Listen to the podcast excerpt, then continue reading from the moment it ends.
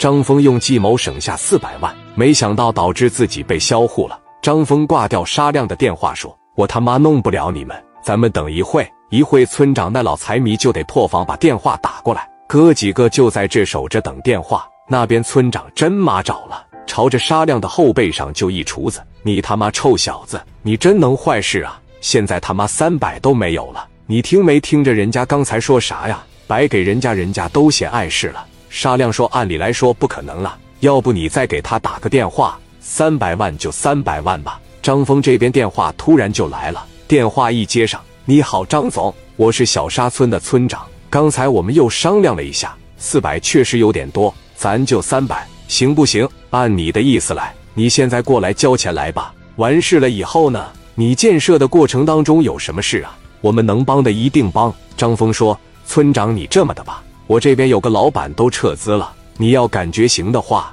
我给你拿二百；你要感觉行，我马上就过去交钱。你要说不行，那就算了吧，我也挺为难的。二百行，你过来交钱吧。那咱可说准了呀！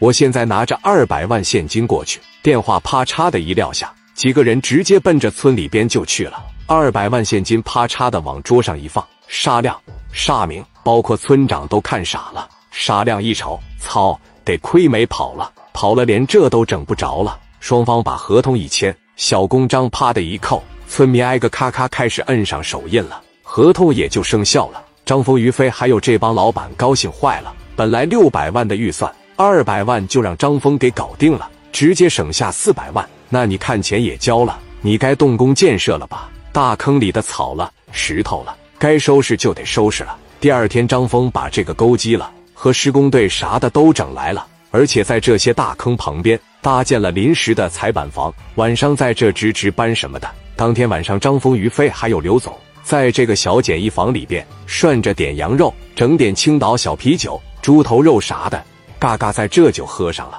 这头一天动工，哥几个喝点庆祝庆祝，在这个小简易房里边的大杯小碗，咣咣的就喝上了。刘总就说了：“峰哥，在谈判这一块。”还的是你呀，给咱哥几个省了他妈四百万，你说这是整的真他妈硬！来，我敬你一杯。咱都知道简易房那东西吧，不咋隔音，再加上这哥几个喝点酒，嗓门再大点。老沙家这哥俩，一个沙亮，一个沙明，这哥俩作为村里的村霸，眼瞅着鱼塘工地动工了，哥俩寻思头一天动工，咱俩上工地上溜达溜达，咱上工地上蹭吃蹭喝，跟他们喝点。这哥俩当时从家里面出来。直接奔着这工地上就来了，眼瞅着到张峰他们盖的那个小房跟前了。哥俩听着里边吵吵把火的声音老大了，张峰也没少喝，于飞喝的也不少。于飞当时说了：“我峰哥领我出道，那他妈太够用了。凯迪亚会所怎么样啊？那是青岛第一家会所，我峰哥整的。”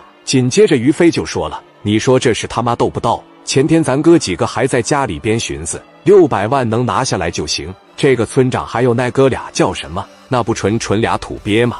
让峰哥忽悠的跟个篮子似的，瞪眼珠子就给咱省了四百万。来吧，为剩下的这四百万，咱敬峰哥一杯。紧接着几个老板就开始提杯了，峰哥敬你一杯，省下四百万，咱他妈在青岛再干个酒店。几个人嘎嘎在这碰杯呢。当时这哥俩在外面可全听着了，他俩是没有什么文化，但是傻逼应该也能听明白是咋回事了。哥呀，咱他妈让人给骗了！